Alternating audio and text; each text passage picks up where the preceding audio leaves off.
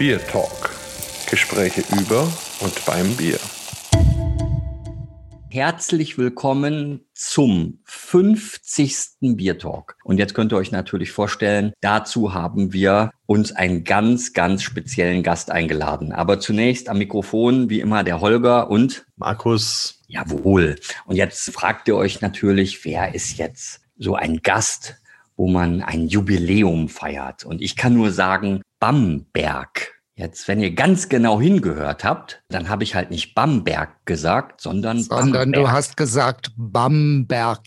genau. Mit einem harten G, Genau. wie die Franken Und- sagen. Zweimal weiches B, aber einmal hartes K. Bamberg. Erik Berkenkamp, genau. So ist es. Erik, du kannst direkt weitermachen und dich einfach mal vorstellen und was zu dir sagen. Und wer öfter in Bamberg schon mal gewesen ist, der kennt dich vielleicht sogar vom Straßenbild. Das ist richtig. Man kennt mich sehr gut an sich vom Straßenbild, weil das bringt meinen Beruf mit sich. Ich bin Gästeführer in Bamberg. Ne? Früher hieß das ja mal Stadtführer. Ich bin Gästeführer in Bamberg. Und das bin ich seit 20 Jahren, also seit 2000 ungefähr bin ich hier. Und wie ich jetzt bin als Gästeführer, also dass man mich wirklich so erkennt, auch als Markenzeichen mit meinem schwarzen Hut, mit dem roten Band, mit meiner Lederhose und mit meinen roten Strümpfen. Man erkennt mich als Markenzeichen und das hat sich so entwickelt. Wenn ich rede mit Bambergern, dann sagen die immer, aber Bamberger sind sie nicht. Und anfangs war ich immer so ein bisschen, naja, also es hat mich schon getroffen irgendwie. Und mittlerweile sage ich, mein Pass ist europäisch, mein Wohnort, der in dem Pass steht, ist Bamberg und mein Geburtsort, der in dem Pass steht, ist Norddeutschland, ist Bremen. Ich kann auch ein bisschen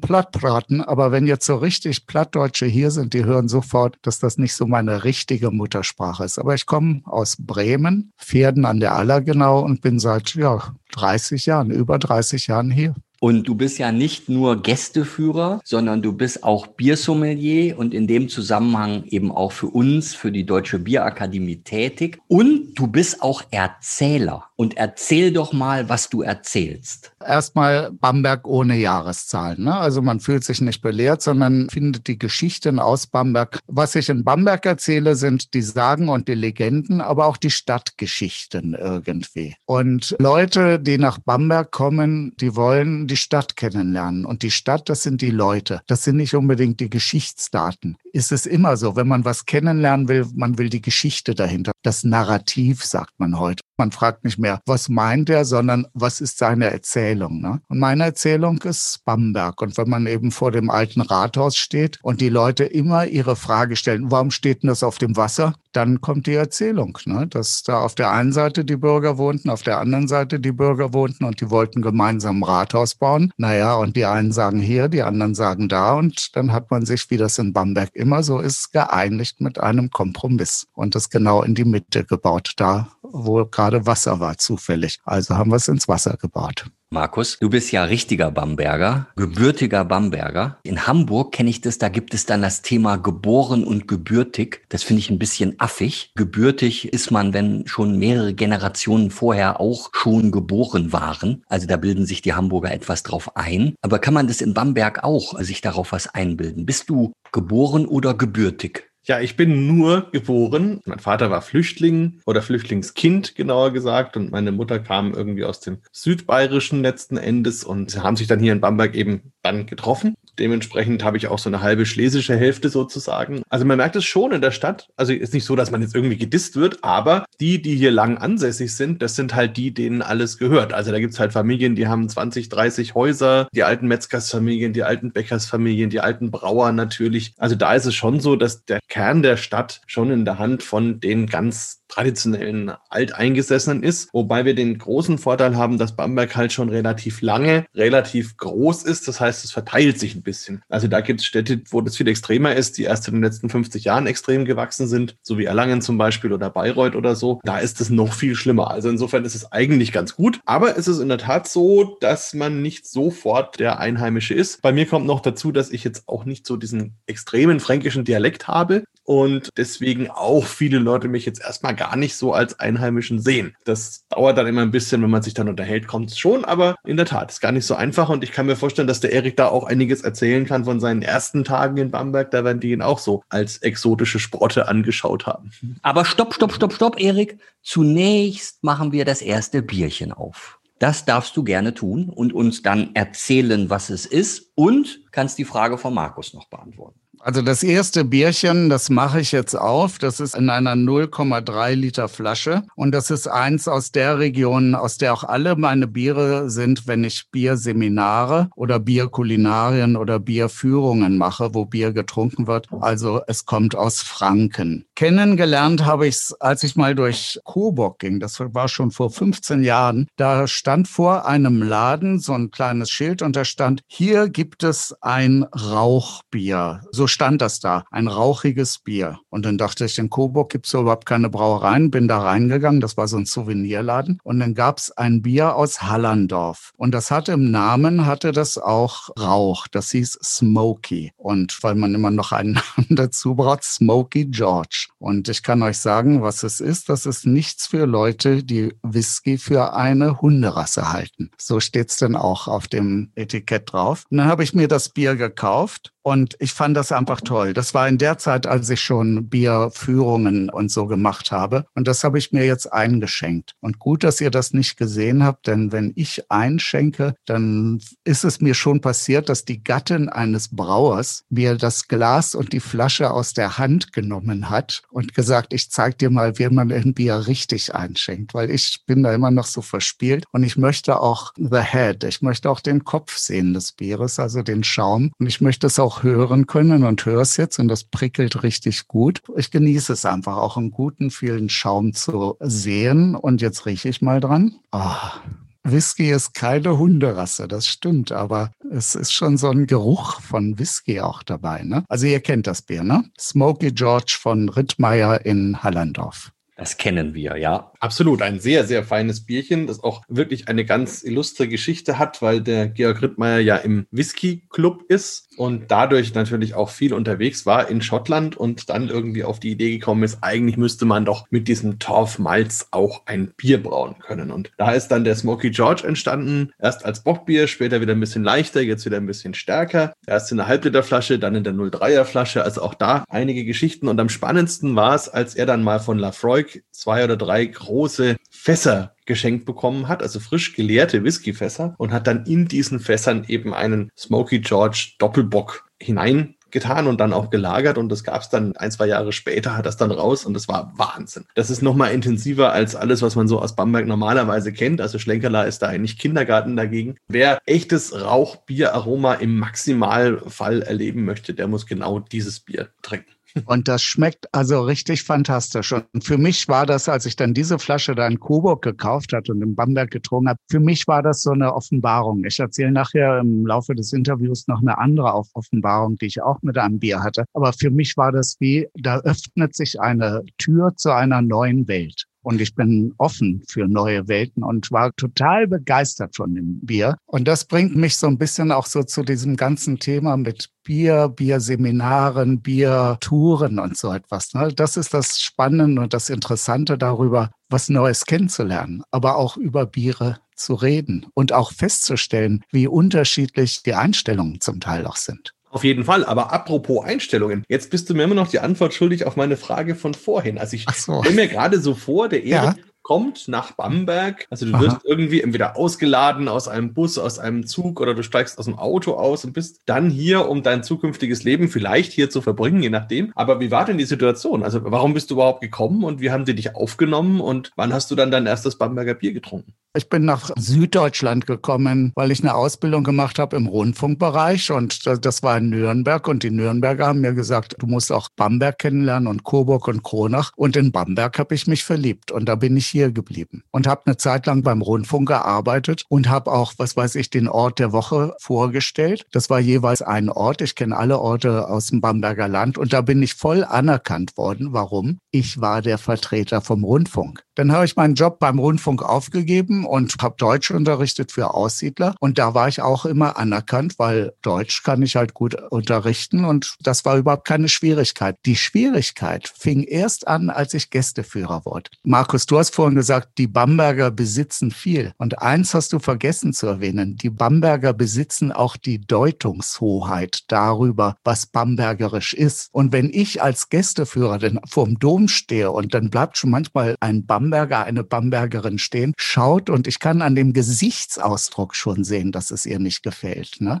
Mein klassisches Beispiel ist, ich stehe mit einer Kollegin im Schlenkerler und wir unterhalten uns mit einem Bamberger. Da kommt dann im Laufe des Gesprächs raus, dass ich Gästeführer bin. Und das Erste, was der sagt, ich kann es leider nicht auf Fränkisch sagen, das ist ja was da kommen jetzt sogar schon die Chinesen hierher. Das hat mich anfangs wirklich richtig getroffen, wenn Leute gesagt haben, aber du bist kein Bamberger. Das hat lange, lange, lange Zeit gedauert, bis ich damit fertig geworden bin. Das ist so eine Ur-Bamberger Befindlichkeit. Wir sind die Bamberger. Und erst als ich denn so langsam gemerkt habe, dass ich von Bambergern gebucht werde, deren Verwandten durch die Stadt zu führen, wenn die Besuch haben, da habe ich gemerkt, jetzt hat sich so ein bisschen geändert. Also ich kann nur sagen, es ist ein unglaubliches Erlebnis, mit dir Bamberg kennenzulernen. Und wenn man das dann noch in Verbindung mit Bier macht, dann ist es einfach großartig. Bier ist ein gutes Stichwort, Markus. Was hast du dir denn für heute überlegt? Ja, ich habe mir natürlich auch ein besonderes Bier ausgedacht und ich muss zu meiner Schande gestehen, ich habe es schon aufgemacht. Aber ich musste es auch schon aufmachen, weil es ein besonderes Bier ist, wie gesagt. Und zwar habe ich von Brewdog mir die Winterbox bestellt. Und in dieser Winterbox war auch ein Glühbier drin, das die in Berlin eingebraut haben. Das nennt sich Glühgut. Und das muss man vorher aufmachen, weil man es eben warm machen muss. Und ich mm. habe mir gedacht, jetzt so zum ausgehenden Weihnachtsdings, also wir haben jetzt kurz nach drei König, das heißt so nach und nach ist die Weihnachtszeit rum, wollte ich einfach nochmal ein Glüh, was weiß ich, haben. Glühwein ist schwierig heutzutage. Normalerweise mache ich ja immer Feuerzangenbowle an Weihnachten, ging ja auch nicht so richtig dieses Jahr, weil das ohne Freunde keinen wirklichen Spaß macht. Und deswegen habe ich mir jetzt dieses Glühgut heiß gemacht. Also insofern kriegt ihr jetzt diesmal kein Öffnungsgeräusch. Es war zumindest in einer Dose und hat eben 5,2 Prozent. Und wenn man das Ganze anschaut, ist es also, wie sich's gehört, so ein rot-braun, trübe natürlich. Der Schaum obendrauf ist auch ein bisschen rötlich verfärbt. Es dampft ein bisschen, aber es ist mittlerweile kalt genug, damit ich es probieren kann. Mache ich jetzt mal. Also sehr fein. Man hat am Anfang so ein bisschen Zitrus, Orange, dann kommt so Holundersaft, der ist auch da drin. Interessanterweise ganz wenig süß. Also ich hätte jetzt eigentlich gedacht, dass es sehr viel süßer ist, aber fast keine Zucker oder süßen Aromen. Hinten raus kommt dann noch so ein bisschen gewürzige, nelkige, zimtige Aromatik. Dann kommt noch mal so ein Hauch von Karamell. Also ganz spannend, kann man schön trinken. Die 5% merkt man gar nicht. Mhm. Mm und ist auf jeden Fall ein schöner, erwärmender Abschluss für diesen Winter, so dass ich jetzt auch innerlich mich langsam wieder auf Frühjahr einstellen mhm. kann. Das war so ein bisschen mein Gedanke bei der ganzen Geschichte. Mhm. Jetzt hast du ja vorhin von neuen Welten gesprochen. Ja. Ich weiß, dass du auch immer neue Welten entdeckst, also neue Bierwelten oder andere, sondern wirklich auch viel reist und verschiedene Erdteile bereist, in Ländern bist, dich da mit den Kulturen beschäftigst und auch mit den Bieren. Und erzähl doch mal so dein, dein tollstes Biererlebnis, was du jetzt so in der letzten Zeit bei deinen Reisen erlebt hast. Das tollste Biererlebnis ist ziemlich schwierig zu beschreiben, weil die ganze Reise ist toll. Also wenn ich nach Neuseeland fahre, wo ich zweimal war, oder Australien, wo ich jetzt zweimal war, oder auch Taiwan, wo ich mittlerweile auch zweimal war, dann fahre ich an sich immer dahin, um die Brauereien kennenzulernen. Das ist für mich das Erlebnis überhaupt, in eine Brauerei zu gehen. Nun gut, ich fall auf, weil auch im Urlaub trage ich eine Lederhose und ein fränkisches kariertes Hemd. Da kommt man schnell ins Gespräch mit Leuten. Das ist für mich Bier trinken. In eine Kneipe gehen, in eine Brauerei gehen und da gibt's ja Massenbrauereien und dann mit den Leuten ins Gespräch kommen. Vielleicht war für mich das aller, allergrößte Erlebnis, also wenn es ein großes Erlebnis rund um Bier geht, dass ich, als ich in Taiwan war, mein taiwanesischer Freund Richard hat mich zu einer der größten Brauerei in Taipei gebracht und hat so lange mit dem Pförtner gesprochen, bis dann telefonisch weitergeleitet wurde. Und dann am nächsten Tag der Leiter der Brauerei kam und mich eine Stunde durch die ganze Brauerei geführt hat. Und das ist für mich so dieses Erlebnis irgendwie, ne? dass Bier etwas Verbindendes ist. Das stimmt. Also Bier ist auf jeden Fall was richtig schön Verbindendes und Bier hat so ein, ja, so ein Get-Together-Charakter. Ja, da fällt mir noch ein anderes Erlebnis ein in Davis in Kalifornien. Ich habe in Davis studiert in Kalifornien und bin Jahre, Jahre später, das ist jetzt auch so sieben, acht Jahre, zurück hingefahren und da gibt's mittlerweile auch eine kleine Brauerei mit den Braumaschinen von Kaspar Schulz aus Bamberg. Die stehen dann drinnen in dem Taproom und da bin ich dann hingegangen und dann kam eben auch der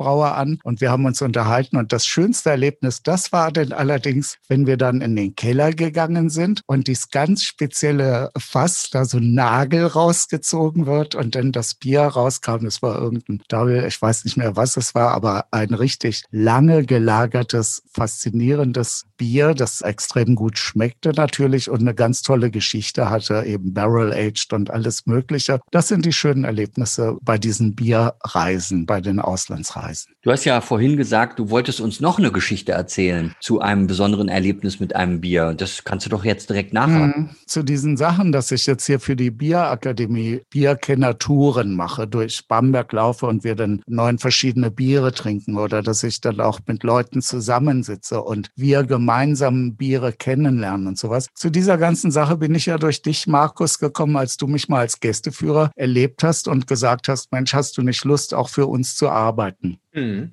Und dann habe ich gedacht, erstmal, hm, hm, hm, ich bin nicht derjenige, der dieses große Fachvokabular über Bier drauf hat und so, aber ich war sofort begeistert von der Idee. Bin dann auch in diese Biersommelier-Ausbildung gegangen, die damals in Bamberg stattfand. Und am ersten Abend, das weiß ich noch, wir gehen alle, nachdem wir den ganzen Tag auf Schreibtischstühlen gesessen hatten, wir gehen abends in ein Gasthaus und einer der Dozenten macht sein Köfferchen auf, holt Bier raus und schenkt mir eben auch ein Bier ein. Und es war wie eine neue Welt. Das hat so gut geschmeckt, das hat so toll geschmeckt, das hat so überhaupt nicht nach dem geschmeckt, was Bier ist. Das war einfach fantastisch. Das war ein IPA. Ich kannte da vorher noch nie IPAs und habe da zum ersten Mal in meinem Leben IPA bekommen und da habe ich gemerkt, das ist genau der richtige Weg, den ich eingeschlagen bin. Ich verdurste ja fast. Ich wollte gerade sagen, Holger, darauf müsstest du doch eigentlich jetzt dein Bier aufmachen. Genau. Und ähm, ich es mal ein.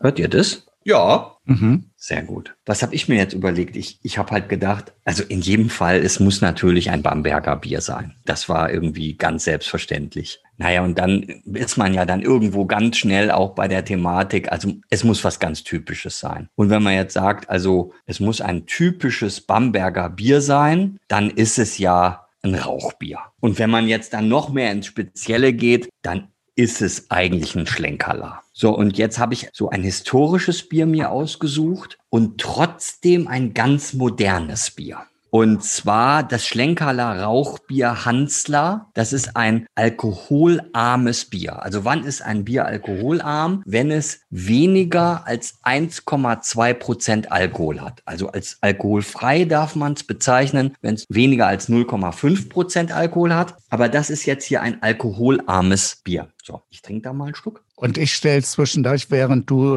trinkst, die Frage, ist es ein Hansler oder ist das ein Heinzler? Es gibt noch das Heinzlein, aber das Heinzlein ist ohne Rauch. Okay. Naja, also da lässt sich auch drüber streiten. Also wenn ein Bier in der Schlenkerler Brauerei gebraut wird, dann glaube ich, gibt so viele Hefen, die da sitzen und zwar schon seit Jahrhunderten, dass es immer schwierig ist, dann wirklich zu sagen, da ist gar kein Rauch mehr zu schmecken. Aber das Hansler ist ein ganz normales Rauchbier mit einem Rauchbiercharakter, so wie er sein muss. Es ist so ein bisschen hopfiger, also ist mit mehr Hopfen gebraut. Es ist aber eben alkoholarm, hat aber alles, was ein Rauchbier, so wie ich es gerne hab, auch haben muss. Der Hintergrund ist einfach, dass eben früher, als das Wasser eben nicht überall in der Qualität zur Verfügung stand, wie wir es heute kennen, haben die Leute ja als Alltagsgetränk einfach Bier getrunken. So hat man eben dann auch alkoholarme Biere gebraut, eben mit weniger Rohstoffen und das waren dann die Biere so zum Durststillen, die Alltagsbiere. Wir würden heute sagen, ein Schankbier, ne? dann gibt's ja eben die Vollbiere und darunter kommen ja eben die Schankbiere und dann die Leichtbiere. Vom Geschmack her und so ist es ein Rauchbier, was mit so einem Schankbier vergleichbar ist. Es ist trocken. Es hat nicht so einen schönen Malzcharakter, wie man das jetzt von einem Schlenkerler Merzen oder auch von den Bockbieren kennt, sondern es ist ein bisschen schlanker. Hat auch eine Malznote natürlich, aber dadurch, dass es eben so schlank ist, regt es auch an, eben den Durst zu löschen und deshalb trinke ich da jetzt direkt nochmal einen zweiten Schluck. Prost. ja, Prost. Ich trinke ja, auch noch. Es hat ja, glaube ich, 35 Bittereinheiten, ne? also mehr als die meisten Pilzbiere in Deutschland. Ja, genau so ist es. Aber es wird auch wirklich in einem speziellen Sudverfahren gebraut und da kommt auch extra viel Hopfen rein. Und das Tolle an dem Bier, also wenn man jetzt so richtig auf die Gesundheit auch geht, nicht nur, dass es alkoholarm ist, sondern es hat natürlich auch weniger Kalorien. Also es hat nur 13 Kalorien je 100 Milliliter. Also kann man sagen 65 Kalorien je Seidler. Ne? Und Seidler ist ja ein fränkischer Begriff für ein Bier in der Größe 0,5. Das ist jetzt sehr interessant, wie du darüber sprichst, weil wenn man normalerweise jetzt mit Bambergern oder im Internet auf Facebook oder sowas über dieses Bier spricht, dann sind diese Reaktionen sehr vielfältig, um es mal ganz neutral zu sagen. Ne? Also das ist ein ganz, ganz breites Meinungsspektrum. Und das merke ich auch bei meinen Veranstaltungen, bei allen. Nicht so sehr bei den Veranstaltungen, die wir machen, denn da kommen ja Leute hin, die wirklich an Bier richtig interessiert sind. Aber wenn es dann manchmal mit Leuten zusammenkommt, die nicht so richtig an Bier interessiert sind oder schon festgefahren sind, da wird dann oft sehr emotional und sowas auch reagiert. Und das ist so das, was mich auch fasziniert an diesem Job mit Bierkennaturen und sowas, dass man in Gespräche kommt, die nicht nur sich auf das Bier beziehen, also Alkoholgehalt, IBUs und all so etwas, sondern auch über Erfahrungen.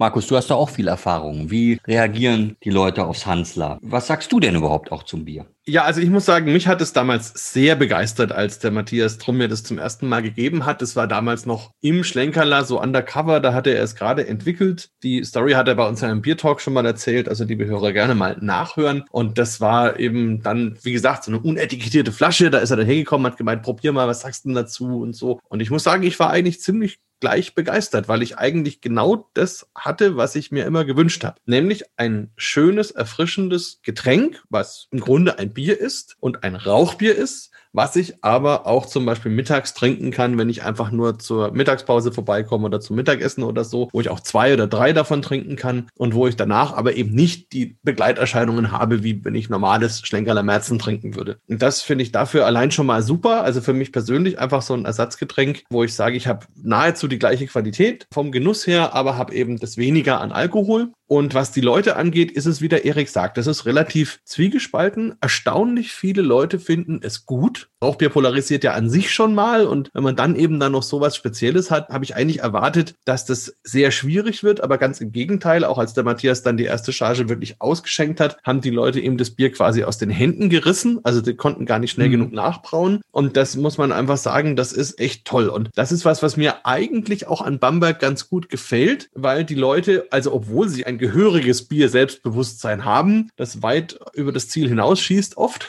sind sie aber trotzdem offen genug, um andere Sachen zu probieren und um immer mal wieder zu schauen. Und sei es jetzt eben so ein Hansler, aber eben auch zum Beispiel ein IPA oder so, da habe ich in anderen Landstrichen das schon anders erlebt, dass da sehr viel mehr Verschlossenheit ist. Und das ist eigentlich wirklich schön, was auch für uns als Bierakademie die Sache ganz spannend macht, weil wir eben ein ordentliches Bier-Selbstbewusstsein haben und auch tolle Biere in der Region, hohe Qualität, große Vielfalt, aber durch diese Offenheit eben auch den Rest der Welt mit integrieren können und da eben auch verschiedenste Bierstile testen und ausprobieren und zeigen. So muss ich sagen, macht es richtig Spaß und das Hansler ist für mich wirklich so eine Sortimentserweiterung, auf die ich lange gewartet habe, ohne es zu wissen und die mich jetzt, wo ich es weiß, auch sehr freut. Wenn wir im Gasthaus sitzen und dann zehn, zwölf Leute um den Tisch herum sitzen, beginne ich oft mit einem Heinzlein. Also das ist ja auch dieses alkoholarme Bier, auch vom Schlenkerler. Ne? Wir reden ein bisschen drüber und die Reaktion bisher immer super. Hm. Also die Leute mochten es. Unbedingt. Und ich mag es auch. Es gibt ja das Heinzlein in zwei Versionen, einmal hell und einmal dunkel. Mir schmeckt das Dunkle noch ein bisschen besser. Was ich auch ganz spannend finde, ist, es ist ja auch ein ganz anderes Erscheinungsbild von außen. Also die Etiketten sind ganz anders. Das Hansler, also das ich jetzt hier habe, das ist ja analog den normalen Etiketten, die man so vom Schlenkerler Bier auch kennt. Aber beim Heinzlein werden jetzt eben neue Wege beschritten und nicht nur in der Art und Weise, Weise, wie man sich positioniert am Markt, sondern ergänzend dazu eben auch mit neuen Etiketten und einem ganz neuen Erscheinungsbild. Viel moderner, was mir auch wirklich unglaublich gut gefällt. Es ist so ein bisschen so eine Re-Emanzipation, wenn man sich überlegt, mhm. dass das Schlenkerler ja eigentlich eine Brauerei war, die ursprünglich mal zum Blauen Löwen hieß und dann eben den Familiennamen Hellerbräu getragen hat und dann aufgrund dieses persönlichen Missgeschicks des Inhabers dann zum Schlenkerler wurde, was ja eher so ein Schimpf- oder Spitzname für den Inhaber war und eben der Matthias jetzt gesagt hat, okay, und jetzt machen wir mal Biere, die mit Rauch gar nichts zu tun haben, mhm. zumindest offiziell, nämlich diese beiden Heinzleins. Und dafür nehme ich jetzt wieder den alten Familiennamen und das ist jetzt wieder die Hellerbräu. Und wir gehen mal weg von diesem Namen, den wir die ganze Zeit so aufgedrückt bekommen haben. Und das finde ich auch ganz spannend. Also zu sagen, jetzt da nochmal die Schleife ein bisschen rückwärts zu drehen und die Brauerei wieder selber mehr ins Spiel zu bringen, gefällt mir auch ziemlich gut. Ja, und das habe ich auch vorhin gesagt. Also zum einen ist es ein ganz traditionelles Bier, fast schon mittelalterliches Bier und gleichzeitig ist es aber auch ganz modern, ne? weil das, was heute modern ist, ist eben eine leichte, eine frische, eine Aromatik, die eben natürlich dann über den Hopfen auch gespielt wird und so und dann eben auch dieses alkoholarme arme, alkoholfreie. Also wenn man sich die Zahlen im deutschen Biermarkt anschaut und auf die alkoholfreien Biere schaut, dann haben die zweistellige Zuwachsraten immer noch, auch jetzt in der schwierigen Situation. Da kann man sehen, wie modern dann eben so ein alter Bierstil eigentlich dann doch ist. Ja, also stimmt genau. Sehr spannend, was der Matthias da mhm. vorhat. Und ich glaube auch, da wird er Erfolg mit haben, weil ich denke, der Markt ist dafür reif. Ich finde es auch ganz interessant, weil es so ein bisschen die Tür auch aufstößt gelöst für dieses Thema alkoholfrei und alkoholarm, wo die meisten Leute ja im Land im Kopf haben, okay, da kriege ich entweder ein alkoholfreies Weizen, das ist halt irgendwie süß, oder ich kriege so ein alkoholfreies Pilz, das ist halt irgendwie süß-bitter. Und mehr war den meisten Leuten, glaube ich, bisher so gar nicht bewusst. Und jetzt mittlerweile ist eben auch in Deutschland eine große Bandbreite angekommen. Angefangen von jetzt zum Beispiel sowas wie diesem Hansler, wo ich plötzlich ein Rauchbier habe mit wenig Alkohol, über sowas wie ein alkoholfreies Stout, ein alkoholfreies IPA, bis hin zum alkoholfreien Kellerbier. Also es gibt eigentlich fast keinen Bierstil mehr, den es jetzt nicht auch in einer alkoholfreien Variante gibt. Und auch da toben sich die Brauer aus, zeigen, was sie können. Und das ist, glaube ich, auch nochmal was, was diesen Markt ein bisschen nach vorne treibt und auch hilft. Und ich glaube auch für die Zukunft eine ganz wichtige Weichenstellung ist, weil die Brauer, die das jetzt nicht machen, also die bewusst nach wie vor sagen, ich mache doch kein alkoholfreies, die werden mittelfristig oder langfristig auf jeden Fall Probleme haben in meinen Augen. Wer den Markt verpennt, der hat immer Probleme in dieser schwierigen Zeit als Gästeführer ohne Gäste. Was bedeutet das für dich? Das kann man immer nur sehr individuell